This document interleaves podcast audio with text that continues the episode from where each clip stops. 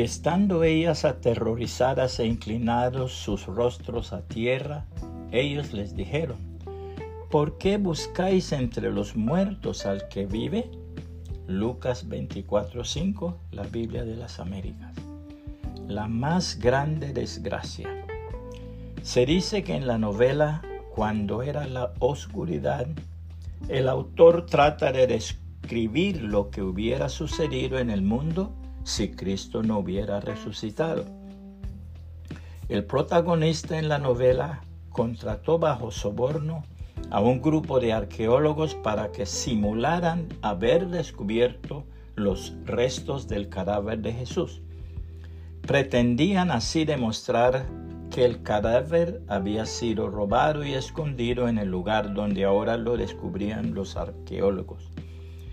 De esta manera se probaría que no hubo resurrección.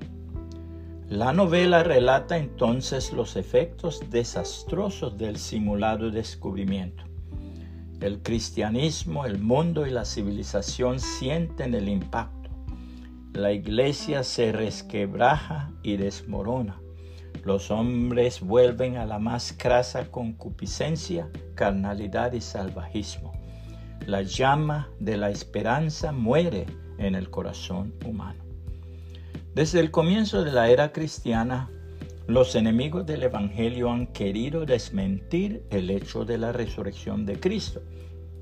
Pero los hijos de Dios adoramos y servimos al que estuvo muerto y ahora vive por los siglos de los siglos.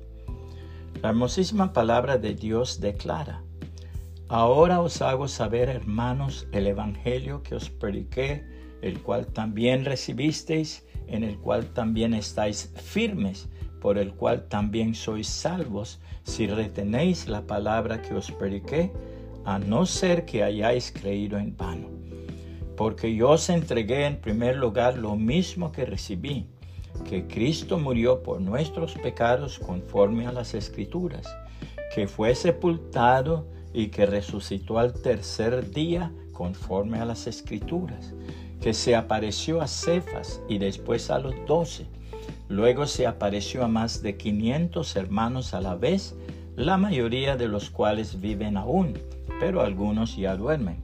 Después se apareció a Jacobo, luego a todos los apóstoles y al último de todos, como a uno nacido fuera de tiempo, se me apareció también a mí porque yo soy el más insignificante de los apóstoles, que no soy digno de ser llamado apóstol, pues perseguí a la iglesia de Dios. Pero por la gracia de Dios soy lo que soy, y su gracia para conmigo no resultó vana.